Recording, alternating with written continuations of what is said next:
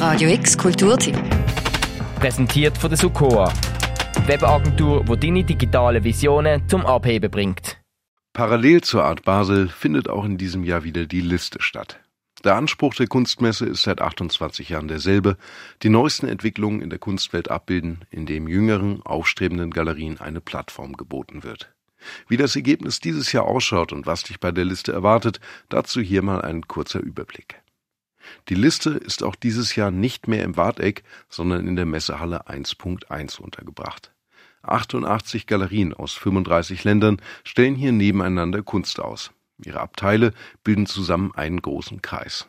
Johanna Kamm, Direktorin der Liste, erzählt, welche Trends bei den verschiedenen Ansätzen der internationalen KünstlerInnen erkennbar sind. In den letzten Jahren während der Pandemie ging es sehr viel darum, ähm, sozusagen die, sich selber zu finden, die eigene Fragilität zu thematisieren.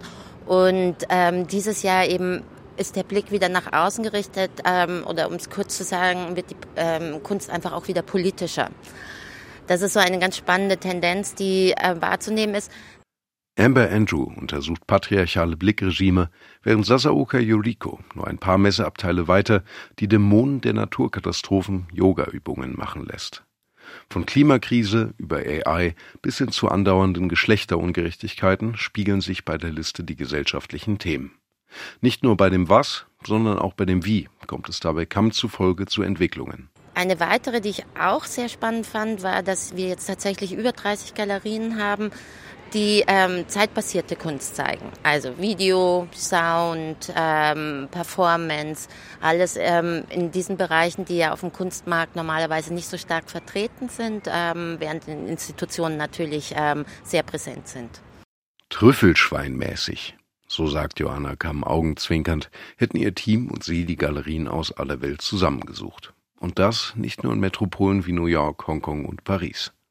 Das, was, was uns immer wichtig ist, ist, dass wir Galerien haben, die ähm, aus auch Gegenden, Orten kommen, die nicht unbedingt Kunstmetropolen sind, dass wir denen auch eine Sichtbarkeit geben können, weil das oft ja nicht auf der Reiseroute liegt, auch von der internationalen Kunstwelt, aber wahnsinnig wichtig ist für das ganze Ökosystem, also dass Künstlerinnen auch in diesen Regionen oder Orten auch ähm, eine Chance haben und ähm, nicht eben in die Metropolen alle ziehen müssen, wo die Lebenskosten zu hoch sind sind, was ja auch wieder die Kunstproduktion oder auch bei den Galerien das, was sie zeigen in den Galerien beeinflusst.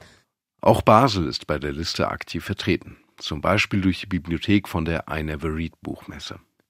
Wenn du sehen möchtest, welche Tendenzen es gerade in der internationalen Gegenwartskunst gibt, ist die Liste ein guter Ort dafür.